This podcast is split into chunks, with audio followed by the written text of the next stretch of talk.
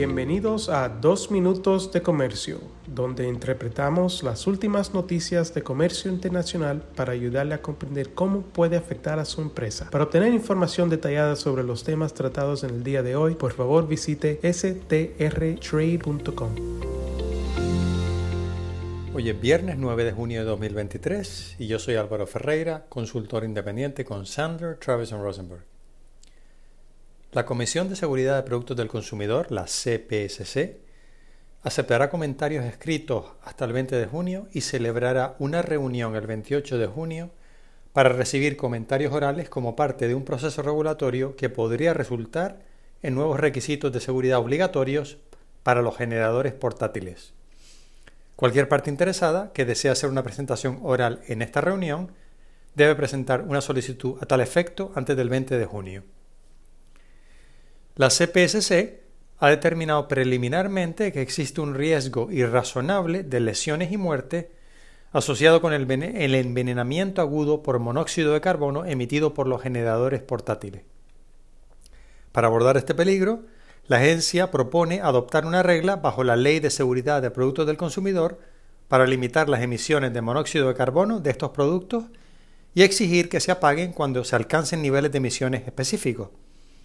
Entre otros requisitos, no se permitiría que los generadores portátiles emitieran más de una tasa ponderada de monóxido de carbono de 150 gramos por hora cuando se prueben con uno de los dos métodos especificados en las secciones 5.2.2 y 5.3.2 de la norma UL 2201.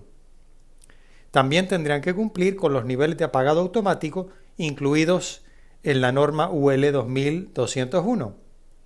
Específicamente, instantáneamente en el caso de concentraciones de monóxido de carbono de 400 partes por millón o 150 partes por millón en el caso de un promedio móvil de 10 minutos. Los generadores portátiles son productos de consumo que convierten la energía química del combustible que alimenta el motor en energía de rotación, que a su vez se convierte en energía eléctrica.